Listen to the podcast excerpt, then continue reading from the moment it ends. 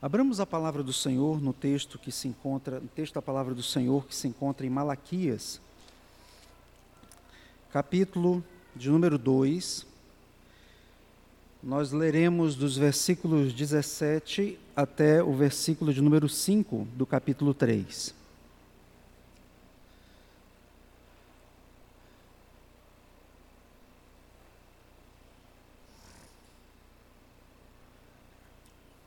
Malaquias 2, do versículo 17 até o capítulo 3, versículo de número 5.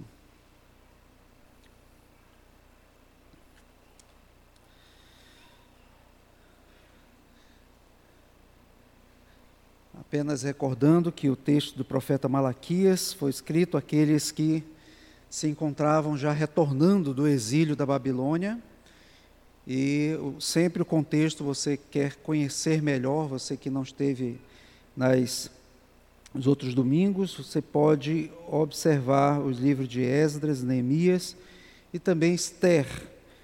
E mais especificamente o livro de Malaquias fala sobre o período em que Neemias está atuando, ali pelo capítulo 13 de Neemias, você faz uma conexão pelo contexto de Malaquias, capítulo 3 ou melhor, Malaquias, quando o povo está voltando do exílio da Babilônia, no primeiro momento eles se empenham até a reconstrução do templo, são inclusive o período do profeta Ageu, que trabalhou muito nesse período, motivando-os.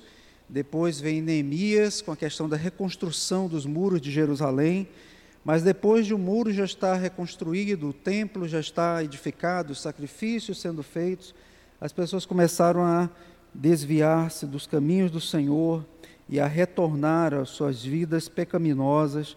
E então vem Malaquias como instrumento de Deus, o mensageiro do Senhor, para falar ao coração daquele povo, procurando trazê-los de volta à sanidade espiritual. E o livro de Malaquias é interessante porque ele mostra principalmente a atuação de Deus aqui, é Deus falando o tempo todo, é como se fosse quase um diálogo ali ou, ou melhor, uma instrução direta de Deus para com seu povo, escrito quase todo em primeira pessoa. Mas leiamos então o capítulo 2 de Malaquias, versículo 17 e seguintes. Enfadais o Senhor com vossas palavras, e ainda dizeis: Em que o enfadamos? Nisto que pensais: qualquer que faz o mal passa por bom aos olhos do Senhor e desses é que ele se agrada. Ou, onde está o Deus do juízo? Eis que eu envio meu mensageiro que preparará o caminho diante de mim. De repente, virá ao seu templo o Senhor, a quem vós buscais, o anjo da aliança a quem vós desejais. Eis que ele vem, diz o Senhor dos Exércitos. Mas quem poderá suportar o dia da sua vinda? E quem poderá subsistir quando ele aparecer? Porque ele é como fogo do ourives e como a potassa dos lavandeiros. Assentar-se-á como derretedor e purificador de prata. Purificará os filhos de Levi e os refinará como ouro e como prata. Eles trarão ao Senhor justas ofertas então a oferta de Judá e de Jerusalém será agradável ao Senhor, como nos dias antigos e como nos primeiros anos. Chegar-me-ei a vós outros para juízo, serei testemunha veloz contra os feiticeiros e contra os adúlteros e contra os que juram falsamente e contra os que defraudam o salário do jornaleiro e oprimem a viúva e o órfão, e torcem o direito do estrangeiro, e não me temem, diz o Senhor dos Exércitos. Fechemos mais uma vez os nossos olhos e oremos ao Senhor. Deus bendito, nós te louvamos pela tua palavra e pedimos que o Senhor a instrua, a, a coloque em nosso coração e pela instrumentalidade do Teu Espírito Santo possamos aprender dela e apreendê-la sim em nossa vida e que ela nos transforme dia a dia em nome de Jesus é que, é que nós oramos. Amém. Amém. Quando a palavra de Deus é desprezada, e nós temos visto isto nessas mensagens que temos visto, olhado no profeta Malaquias, o homem segue pecando e aumentando a sua insensibilidade para com Deus e para com seus mandamentos.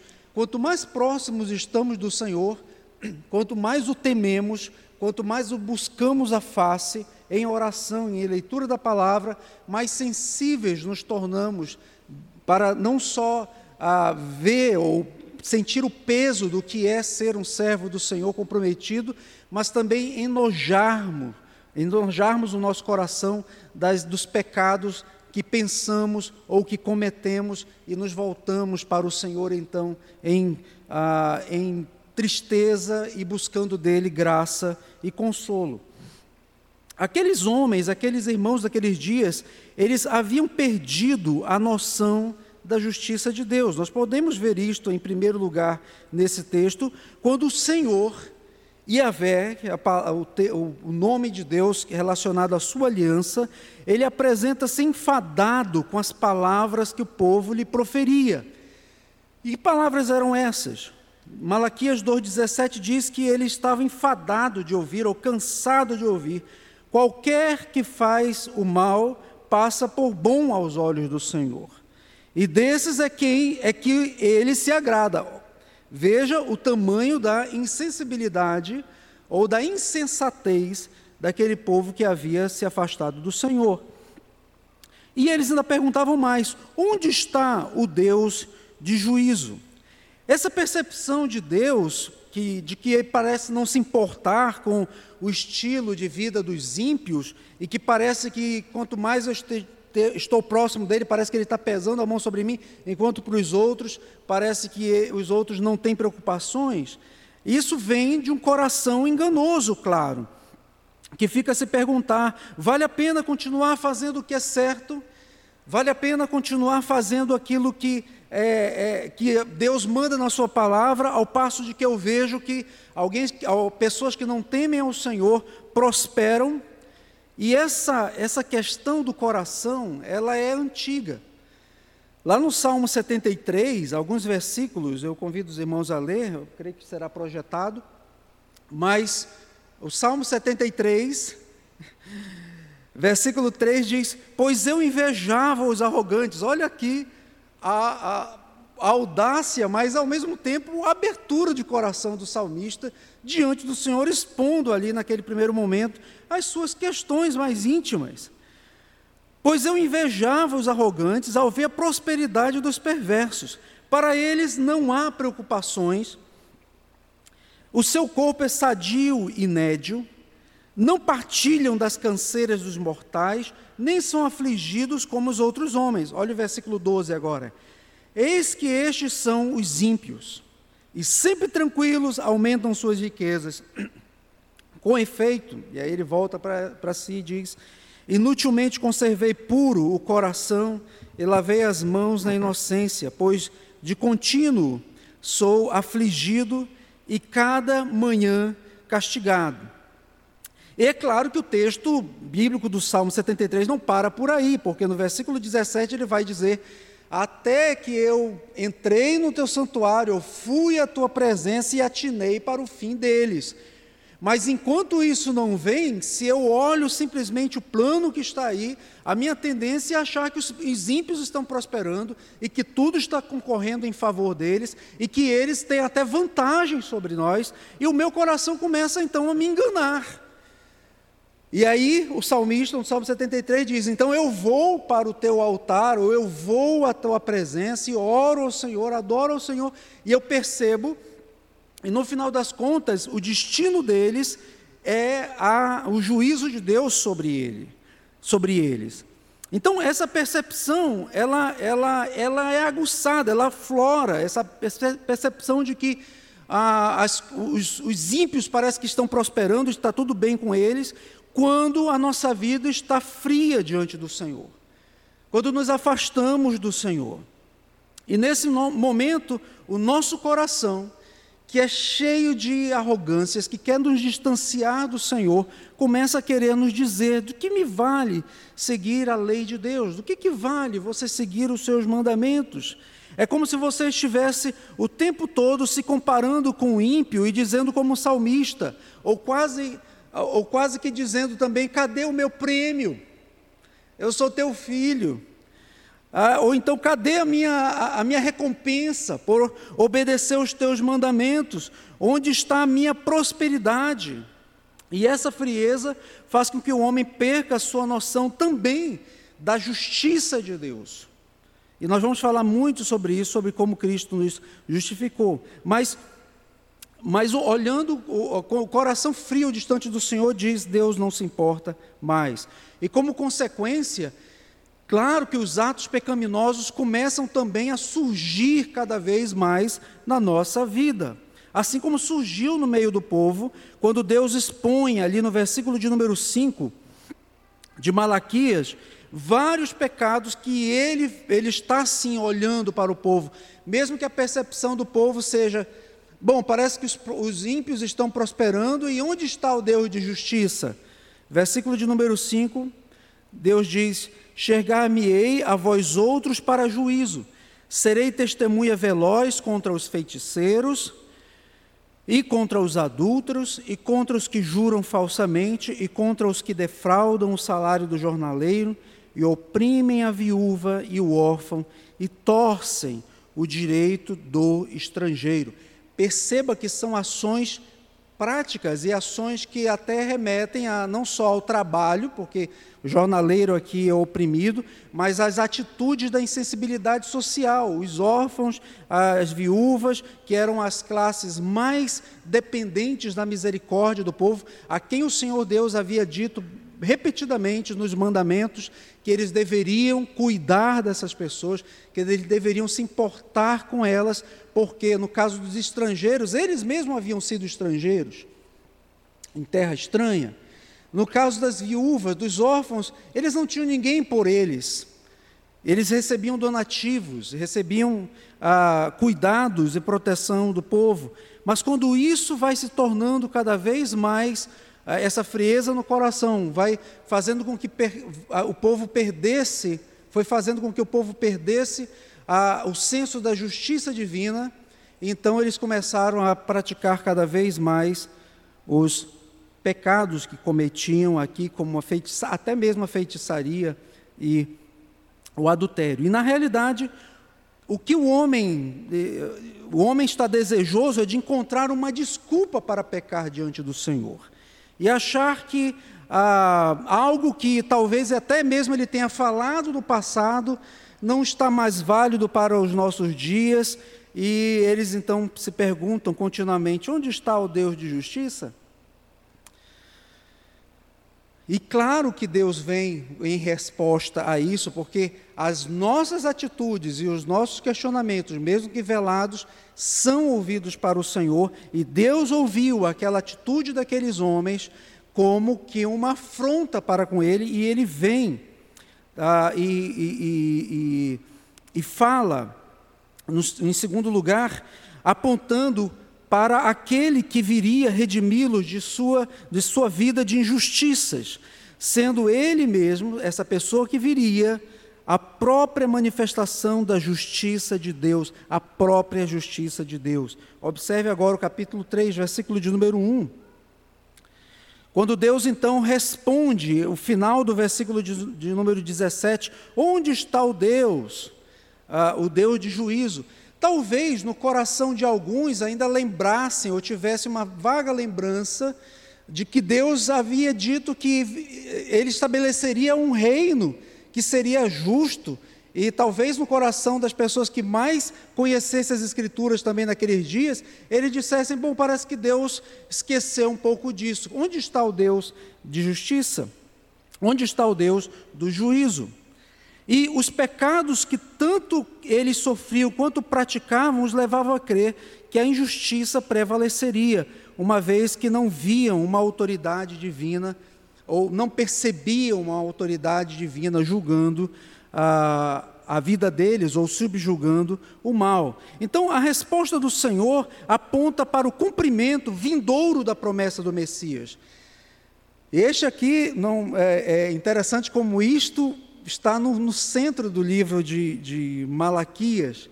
Claro, essa, esse cumprimento do, da, da promessa de Deus de que viria sim o, o, o Messias prometido, o Senhor que vocês estão procurando, ainda está por vir. Claro que nos dias dele ainda estava por vir, nós já sabemos que veio de fato. E antes dele surgirá alguém, olha o versículo de número 1, um mensageiro que prepararia o caminho reverberando a linguagem de Isaías. Não precisa você abrir lá, mas Isaías capítulo 40, versículo de número 3, há uma menção desse mensageiro que vem, que viria antes do próprio Senhor Jesus e preparando o caminho, e aqui em Malaquias o Senhor reverbera então essa, esse texto de Isaías capítulo 40, versículo de número 3, e ele diz: Ele é o Senhor Note que Deus fala aqui: Eu envio meu mensageiro que preparará o caminho diante de mim.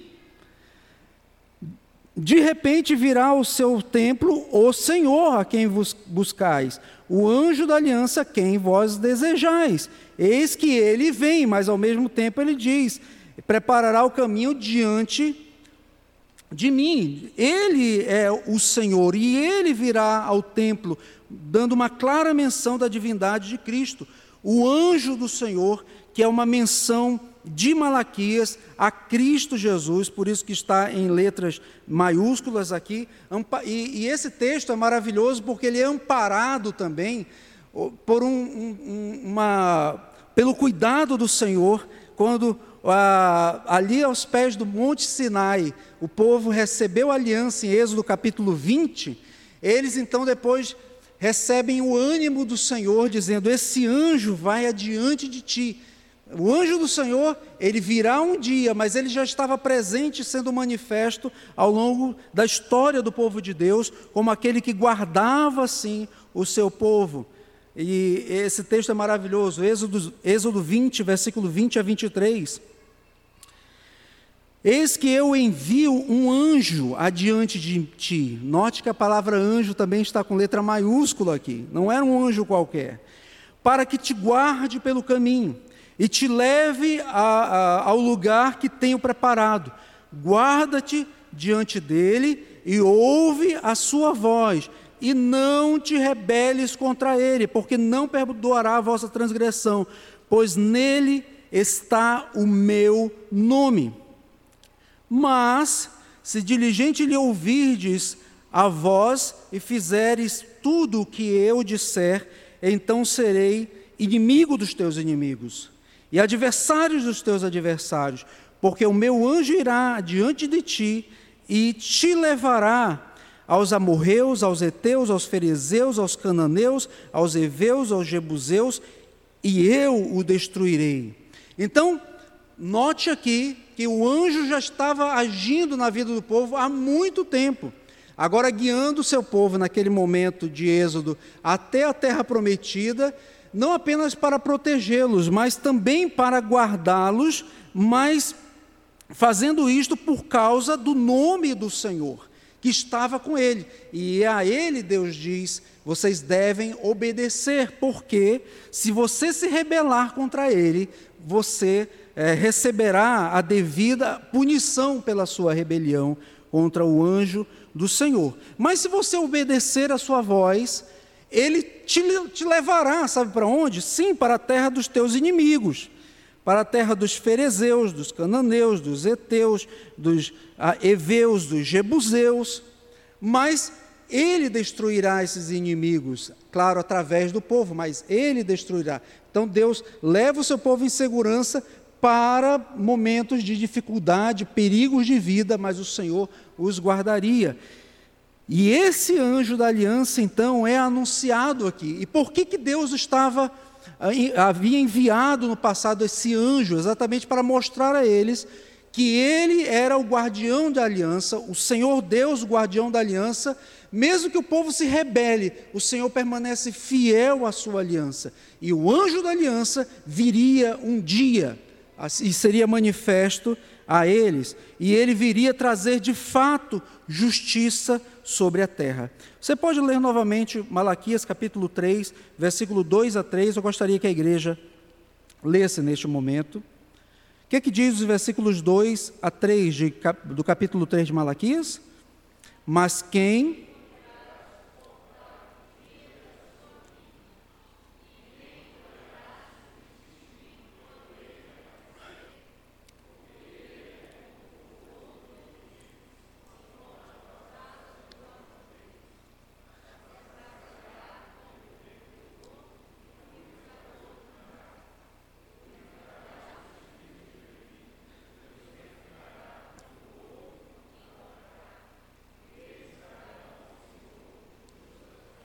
Bem diferente daquelas imagens que às vezes as pessoas que não temem a Deus fazem, de distinção entre o suposto Deus do Antigo Testamento e o do Novo Testamento. Não é verdade? Tem pessoas que, muito distante do Senhor, muito longe do Senhor, costumam dizer: Ah, o Jesus do Novo Testamento é, um, é, é, é o Deus que eu gosto, é o Deus que é mais amorzão, misericórdia, né, bondade. E a, a, maneira como Malaquias, ou como o Senhor Deus expõe a Jesus e o seu ministério aqui, está longe de ser aquele estereótipo que a sociedade que não teme a Deus tem no coração. Porque diz aqui a palavra do Senhor que quem, primeiro ele começa dizendo aqui, quem pode, poderá suportar o dia da sua vinda? Quem poderá subsistir? Porque ele trará fogo mesmo. E um sabão, o sabão dos, dos lavandeiros. Assentar-se-á como derretedor e purificador da prata. A imagem que deveria inspirar a todos nós, ao lermos passagens como essa, sobre, sobre a pessoa de Cristo e a sua missão, a sua obra, é de temor. De um ourives que usa o fogo para separar a impureza da prata ou do ouro. E também a, a, o sabão ou a água, os lavandeiros faziam para limpar as vestes. Enfim, está se falando aqui de pureza, quer pela água, quer pelo fogo, de purificação.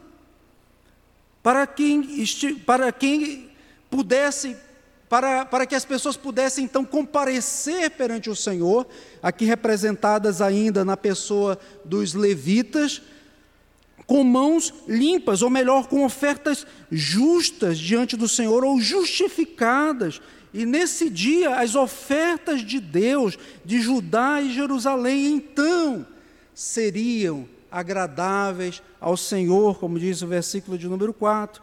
E as transgressões da lei do Senhor, que o versículo 25 fala, e que também são um eco, você pode anotar aí de Deuteronômio 24, 14 a 17, para você conferir depois, serão tratadas com rigor, as transgressões serão punidas por ele, tudo será encaminhado para ser um reino sob o domínio e o reinado do Messias.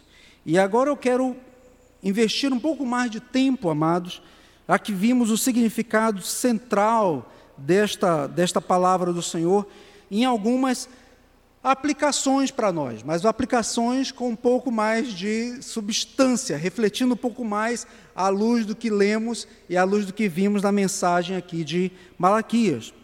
Em primeiro lugar, essa profecia fala sobre, sobre nós, ou melhor, sobre a nossa natureza humana que tende a se afastar do caminhos do, dos caminhos do Senhor, porque aquele povo se afastou dos caminhos do Senhor e passou a seguir os seus próprios caminhos, obedecendo tão somente o impulso do coração deles, e por isso quebraram todos os mandamentos do Senhor.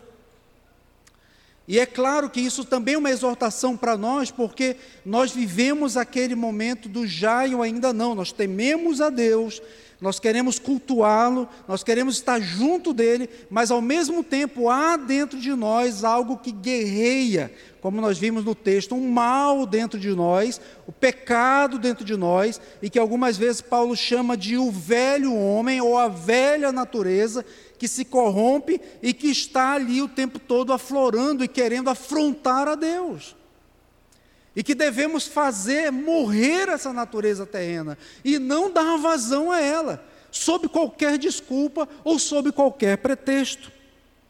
E quando nós vemos então aqui no versículo de número 5 de Malaquias capítulo 3, pecados expostos, talvez você olhe alguns desses pecados e diga assim: ai Senhor, Ainda bem que eu não, nunca pratiquei e jamais praticarei a feitiçaria. Ou, graças a Deus, eu não sou um adúltero e, e, e o Senhor Deus está comigo. Ou, graças a Deus, eu faço obras de justiça e, e demonstro amor e cuidado com pessoas. Mas é preciso que pensemos que esses pecados aqui, eles de certa forma, são sutis manifestações de um coração enganoso diante do Senhor. Porque o que é a feitiçaria, por exemplo? Como diz aqui no versículo de número 5. O que é a feitiçaria? A feitiçaria é uma tentativa que o homem acha que tem de manipular poderes sobrenaturais, e aqui eu coloco assim, poderes além deles, não os poderes ordinários do que ele pode fazer, mas um, algo sobrenatural que pode vir sobre eles com uma determinada finalidade. Isso é feitiçaria. Mas, e quando alguém usa até mesmo a religião, e aqui eu falo religião como um relacionamento com Deus, como um meio para servir a si mesmo, e não a servir a Deus. Não estaria agindo também como uma espécie de feiticeiro, achando que pode manipular de alguma forma forças sobrenaturais. E eu uso esse termo com todo temor para dizer acima do ordinário, do que podemos ver. Nesse sentido que eu estou aplicando aqui, ou usando esse termo. Mas pessoas que às vezes buscam ou dizem que buscam a Deus para satisfazer as suas necessidades e de uma maneira completamente equivocada. Não que Deus não satisfaça as nossas necessidades ou que não possamos orar a Deus para que intervenha muitas vezes quando nós não podemos mais, não temos mais o que fazer e que Ele venha de maneira sobrenatural ou agindo de maneira até inexplicável sobre nós, milagrosamente. Claro que o nosso Deus é poderoso para fazê-lo, mas quando as pessoas vão a Ele, tão somente ou se relacionam com Ele querendo algo para si, isto não deixa de ser uma prática de feitiçaria. Quando se vai, quando movimentos instigam pessoas a irem a montes, ou a beberem isto, ou a fazerem aquilo, ou a usarem determinados elementos para, para alcançarem o favor do Senhor. O que é isso senão obras de feitiçaria? Ou então, pecados como o do adultério.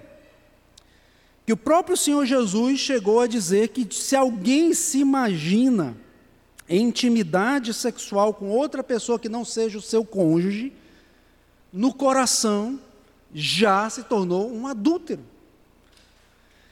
Então, quando nós olhamos mais, mais de perto o versículo de número 5, amados, parece que ele, ele representa exatamente as ambições do coração do homem de querer seguir o seu próprio caminho e se afastar do Senhor. À medida que então nos afastamos do Senhor, esses pecados serão recorrentes, estarão mais presentes na nossa vida. E o que dizer, então, quando alguém que teme ao Senhor, diz que teme ao Senhor, começa a invejar um bem ou mesmo a saúde de alguém que, sendo ímpio, tem recursos financeiros e não adoece de jeito nenhum. Não estamos na prática perguntando, perguntando onde está o Deus de justiça e acusando-o de tratar melhor os ímpios do que a nós, e quando fazemos isto, ou se fizermos isto, estamos com nossos, estaríamos com os nossos atos colocando Deus ou as ações de Deus no banco dos réus e nos colocando acima da sua sabedoria para julgá-lo e agindo na prática como aquelas pessoas que diziam: cadê os atos de justiça? Mas aqui, essa é a nossa natureza, essa é a natureza do homem. Por isso que o Senhor, vendo esta natureza humana cada vez mais aflorando a sua inclinação pecaminosa, o seu distanciamento do Senhor, ele não vai simplesmente dizer para eles palavras que possam, de alguma forma, exortá-los, mas acalmar os ânimos deles e fazê-los mudar de comportamento. Não, Deus vem em resposta a eles com o cerne do problema ou a solução, melhor dizendo, para o cerne do problema do coração do homem, que é a ausência de Cristo, ou a ausência da presença de Cristo, ou mesmo da atuação de Cristo por meio do seu Espírito Santo. E não porque merecessem, não porque aquelas pessoas merecessem, mas pela graça do Senhor, pela fidelidade à Sua palavra e à Sua aliança. Segundo, a profecia de Malaquias, ela aponta sim para Cristo, o fiel, que surgirá refinado como o ouro e a prata e que servirá em justiça. Aquele que é justo, aquele que é justificador também daqueles que nada merecem, o anjo da aliança, o seu representante, sendo ele mesmo Deus, ele mesmo o Senhor. E e é, é, importante que eu mostre algumas conexões que você possa ter aqui dessa profecia com o seu cumprimento no Novo Testamento, porque Malaquias faz menção no versículo de número 1 de que o Senhor viria ao seu templo. E isso foi visto diversas vezes em, ah, em diversos livros, nos evangelhos, como em Lucas, por exemplo, capítulo 2, versículo 25, não precisa você abrir lá, só lembre que Jesus foi levado como um bebezinho até o templo e Simeão toma aquela criança em suas mãos e quase que dizendo assim: Senhor, agora despede o teu servo, agora eu posso ir porque os teus, meus olhos contemplaram a salvação que o Senhor havia dito que um dia me mostraria. Os teus olhos me viram é, viram essa salvação, e isso se deu no templo, o cumprimento de uma profecia que o Senhor havia dito lá em Malaquias capítulo 3, versículo 1. E depois, o próprio ministério de Cristo se mostrou como aquele fogo refinador, quando ele vai de novo ao templo, no episódio que também está narrado em Marcos, agora, capítulo 15, versículo, perdão, Marcos capítulo 11, versículo 15 e 17, quando Jesus vai ao templo e encontra aqueles vendilhões, aquelas, aqueles cambistas, as pessoas que estavam ali fazendo da casa do Senhor, ou fazendo a casa do, do seu Pai, que era para ser casa de oração para todos os povos, que era para ser o lugar da adoração do Senhor, estava se transformando num comércio. E os sacerdotes mancomunados com essas pessoas, estavam concordando com elas, recebendo até mesmo porção daquilo que eles vendiam e faziam. Então Jesus vai ali com aquele chicote e vira as mesas e expulsa os cambistas de lá com o temor do Senhor ou com o zelo do Senhor que ardia em seu coração. E onde foi isso? No templo. Ele foi ao templo. E quando, os, quando as pessoas diziam, enquanto olhavam para aquelas construções do templo e diziam que coisas maravilhosas são essas construções, o Senhor, vendo que o povo estava tão distante de Deus, que sequer percebia a sua presença entre eles, disse, disse sobre o templo: não ficará pedra sobre pedra. Mateus capítulo 24, versículo 1 e 2 mostrando-se ele mesmo como o centro da adoração do Deus vivo. Por isso que ele diz: esse templo ele será destruído, mas em três dias eu reconstruirei, falando sobre a sua ressurreição, Mateus capítulo 24, versículo 1 e 2. E mais, essas figuras do fogo e da água, que juntamente com a potassa dos lavadeiros fazia limpar também é presente na, na própria ação de Cristo. Os versículos 2 e 3 falam sobre isso, de Malaquias, capítulo 3, o texto que nós lemos. Né? Quem poderá suportar a sua vinda? Porque ele é como fogo do ourives e como a potássio do lavandeiro, como aquele que derrete e purifica, para purificar os filhos. Nós não temos tempo de olhar mais a fundo, mas quando João Batista vê chegando a Cristo, para ser batizado, aquele momento que o batismo era praticado por João Batista para arrependimento, e ele então questiona a Cristo: Senhor, tu vens aqui porque Cristo não tinha pecado algum. Qual era o motivo dele ir ali receber a água de arrependimento? Alguém que não tem pecado. Mas aquilo era necessário para que ele se identificasse com o povo por quem ele iria morrer, que sim precisava ser limpo, precisava ser lavado de toda a sua condição pecaminosa. E ali Cristo está falando da condição do homem e também ah, no seu estado de humilhação, se igualando aos homens na sua humanidade, claro que não na sua pecaminosidade, porque ele era o justo filho de Deus e jamais pecou. Por isso a surpresa de João. Mas aquela água purificadora simboliza, ou simbolizaria um dia essa lavagem que seria feito no coração, nas vestes de todo homem, ou no coração de todo homem. Mas aquele não, não seria o único batismo que ele iria se submeter. Lá em Lucas capítulo 12, esse sim está proje será projetado, Lucas capítulo 12, versículo 49 e 50. Ele diz: Eu vim para lançar fogo sobre a terra, e bem quisera que já estivesse a arder. Nesse primeiro momento aqui, ele está falando sobre o juízo, sim, de Deus, que vem sobre as pessoas que não são filhos de Deus e que não tarda. E se você quer ler mais sobre isto, Apocalipse capítulo 19, versículo 11 e 16, sim, esse fogo que vem. Mas ele continua dizendo: Tenho, porém, um batismo, com o qual hei de ser batizado, e quanto me angustio até que o mesmo se realize.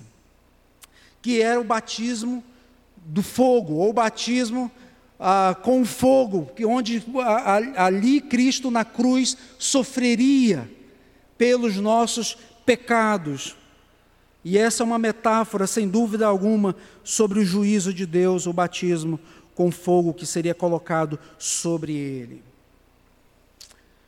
Por isso, amados, em terceiro lugar, quando, quando nós vemos o cumprimento dessas profecias e nós vemos que Cristo de fato veio, então nós podemos entender um pouquinho mais do que ele fez na nossa vida, livrando-nos dos caminhos da injustiça. Por isso que o Pai quando Ele olha para nós, Ele não vê mais aqueles que foram lavados ou aqueles que foram purificados pelo Senhor, aqueles que tiveram a justiça de Cristo imputada ou colocada sobre eles. Ele não os vê mais como feiticeiros ou como adúlteros ou como alguém que transgride a lei de Deus, mas os vê com vestes limpas, puras, por causa do caminho que Cristo fez para nos aproximar dele. E o texto de Hebreus, capítulo 10, versículo 19 a 22, diz assim: Tendo, pois, entre, irmãos, intrepidez para entrar no Santo dos Santos, pelo sangue de Jesus, pelo novo e vivo caminho que ele nos consagrou pelo véu, isto é, pela sua carne e tendo grande sacerdote sobre a casa de Deus. Note que antes de falar sobre aproximar-se com sincero coração, o escritor de Hebreus descreve muito do caráter da obra de Cristo e que não dependeu de nós, não fomos nós, que a justiça de Deus se manifestou em Cristo queimando ou batizando-o com fogo naquela cruz, purificando os pecados daqueles que nada fizeram por merecer e que agora podem então se aproximar. Mas essa aproximação não deve ser displicente. É uma aproximação com sincero coração daqueles que receberam um coração purificado, que tenha fé em Cristo Jesus, que tenha a sua consciência limpa e lavado o corpo com água pura. Porque a imagem lá de Malaquias é esta: aquele que viria, pegaria essa potássio, esse sabão dos lavandeiros, e lavaria completamente a sujeira do pecado. E também purificaria, tal qual o ourives que faz para separar a sujeira do ouro ou da prata. E nós recebemos isto de graça, ou melhor, na graça, porque foi pago um preço alto que eu e você jamais poderíamos pagar. Por isso que devemos sim nos apresentar com sincero coração, mas tendo todo o temor no coração de que o Senhor Deus foi que nos abriu esse caminho, que nos deu esse vivo e novo caminho por meio da sua carne que um dia espiritualmente fora queimado, fora queimada naquele madeiro. Ele é o grande sumo sacerdote sobre a casa de Deus. Por meio dele, como intermediador, então eu posso me aproximar com temor e santo tremor diante do Senhor, deixando a vida pecaminosa agora, não porque eu não, eu não peco para que eu seja salvo, porque a minha natureza ela é inclinada e há essa luta o tempo todo para subjugá-la, para fazer morrer a na, nossa natureza. Mas eu devo lutar contra o pecado, porque pela obra de Cristo, pelo amor que Cristo eh, me deu e colocou sobre mim, então agora eu devo viver como aquele que foi lavado, e todo o meu corpo com água pura. E mesmo que as e, e, passamos então a olhar as provações como instrumentos de Deus também para nos refinar, e aí vem o fogo. 1 de Pedro capítulo 1, versículos 6 a 7. Nisso exultais, nessa indizível glória que Pedro vai falar no início do capítulo de número 1, mas ele diz: exultem nisto, embora vocês olham o presente tempo, no presente tempo, por breve tempo, se necessário, sejais contristados por todo tipo de provações, por uma variedade de provações, e aqui o texto literalmente seria por uma matize, por, por várias cores, por vários tipos de provações, para que, uma vez confirmado o valor da vossa fé, muito mais preciosa do que o ouro perecível, mesmo apurado por fogo, redunde em louvor e glória e honra na revelação de Jesus Cristo. Agora, falando já da segunda vinda de Cristo. Então, as provas são sim um momento em que o Senhor Deus utiliza e que esse grande ourives, próprio Cristo Jesus está ali refinando a nossa vida, colocando fogo naquela debaixo daquela aquele cadinho ou aquele pedaço de metal que os ourives usam e separando ali a sujeira toda até que fique o ouro puro, refinado. E esse ouro que foi dado para, para nós veio de Cristo Jesus e devemos honrar e dar glória ao Senhor, louvar e, e engrandecer o seu nome e aguardar essa revelação de Cristo Jesus. E eu gostaria de concluir esta mensagem lendo um texto precioso lá de 1 Coríntios, capítulo 6, versículo de número 9, que mostra que sim, a salvação não é por obras, Claro que a salvação não é por obras, mas as obras que eu devo lutar contra e que eu devo, eh, as obras que eu devo lutar, aliás, as obras pecaminosas que eu devo lutar contra elas a minha vida inteira, e aquilo que eu devo fazer para a glória do Senhor, devem testemunhar de fato do que Cristo fez na minha vida. 1 Coríntios, capítulo 6, versículos 9 a 11. Paulo diz: Ou não sabeis que os injustos não herdarão o reino de Deus. Ou seja, quem é o injusto é aquele que não pratica a justiça de Deus. É aquele que não tem o temor do Senhor. Aquele que diz: onde está o Deus de juízo? mesmo que eles sejam prósperos materialmente nesta terra, ou seu corpo seja sadio, como disse o salmista no Salmo 73, eles não têm noção, eles, as obras deles são obras que desagradam o Senhor, são obras de injustos. São obras que não, não agradam a Deus, porque são obras feitas por mãos iníquas e que não têm noção e que o próprio e que não tem noção de que o próprio Deus dá essas dádivas a ele, a eles e que isso terá peso de juízo sobre a vida deles.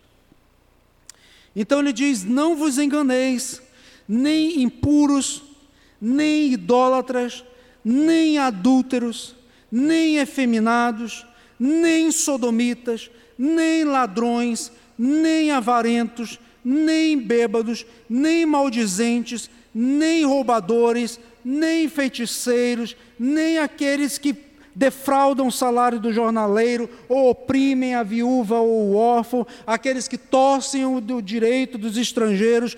Esses são práticas injustas, e aqueles que vivem nessa prática de injustiça não herdarão o reino de Deus. Por quê? Porque praticam isto? Não, porque o que faz eles praticarem é é o distanciamento de Deus. Por isso que nós devemos lutar contra o pecado.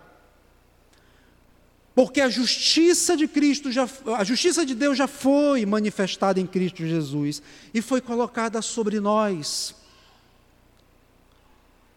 Versículo de número 11. Note como Paulo faz a distinção clara do que seja a velha vida ou o velho homem e o novo homem que nós não devemos seguir mais. Ele diz: Tais fostes alguns de vós O que nos leva a crer que lá na igreja de Coríntio tinha irmãos que eram idólatras, adúlteros, efeminados, sodomitas, ladrões, roubadores, avarentos, bêbados. Existia tudo isso lá naqueles dias.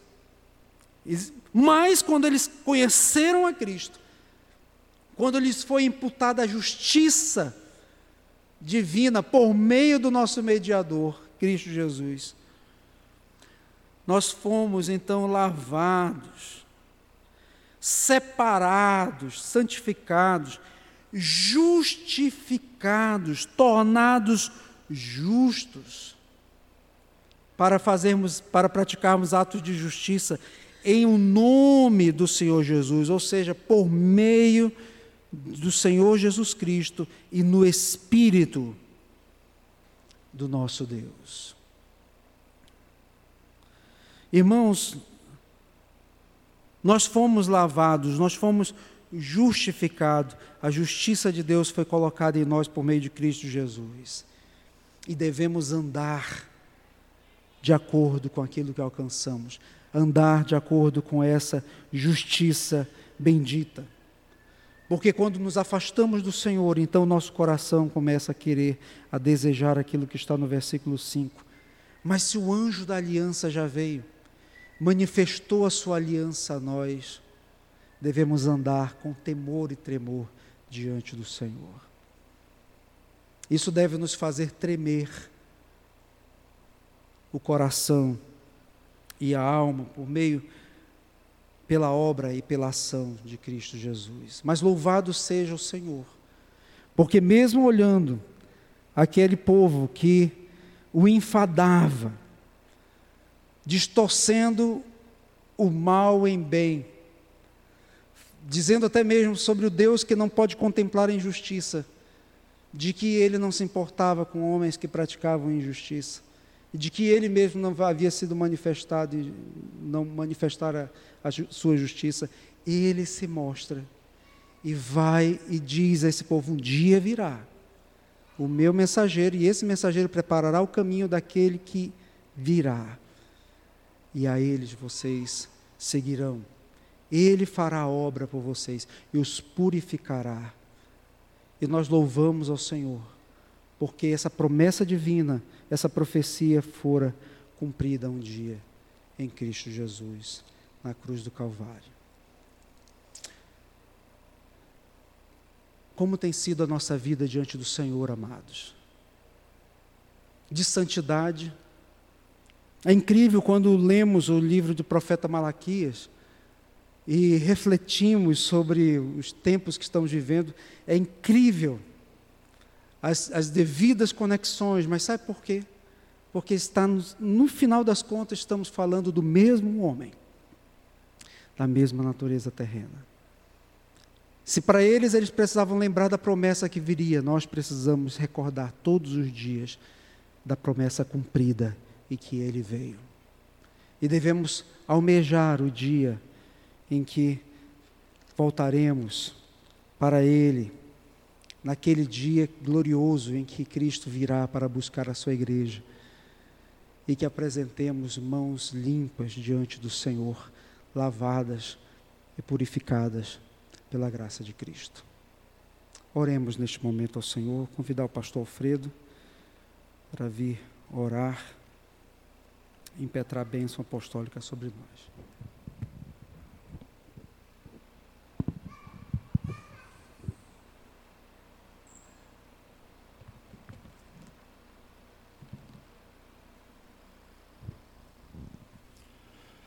Senhor Deus e Pai, nós te louvamos e agradecemos pela tua palavra, pelas profecias que se cumprem, ó Deus, cabalmente. Te louvamos como nós ouvimos aqui pela vinda de teu filho bendito, que cumpriu o propósito estabelecido pelo Senhor, manifestando a justiça. O juízo que deveria cair sobre nós caiu sobre ele por isso te louvamos, porque, não por nossa causa, mas por causa do teu grande amor para com o teu santo nome, fomos escolhidos para ser o teu povo. E nós te louvamos porque a profecia também se cumpre na pessoa daquele que veio preparar o caminho de Cristo. Este anjo que abre o caminho para a manifestação de teu filho amado. Este anjo, cujo nome nos é revelado no capítulo 4, versos 5 e 6, Elias, que viria para converter os pais aos filhos e para estabelecer, ó Deus, a justiça sobre Cristo. E nós te louvamos porque a tua palavra se cumpre cabalmente com a vinda de João Batista, que prepara o caminho para o Rei do universo, para aquele que viria. Na sua primeira vinda, como aquele que iria cumprir a lei e morrer na cruz do Calvário. Por isso, João Batista diz: Eis o Cordeiro de Deus que tira o pecado do mundo. Te louvamos, ó Deus, pelo cumprimento desta palavra. Te louvamos pela pessoa e pela obra de Cristo. E te louvamos pela vida de um pecador, João Batista, que de fato pregou o arrependimento e de fato manifestou a tua graça em Cristo, que seria conquistada na cruz pela morte de teu filho bendito. E agora que a graça do Senhor Jesus, o amor de Deus Pai e as consolações do Espírito Santo estejam sobre todo o teu povo, reunido aqui e reunido ao redor do mundo, que hoje, no dia do Senhor, dedicam um culto solene ao teu santo nome, até a vinda do Senhor, quando nos levará para a eternidade contigo. Por isso nós clamamos como igreja toda a semana: Maranata, vem, Senhor Jesus.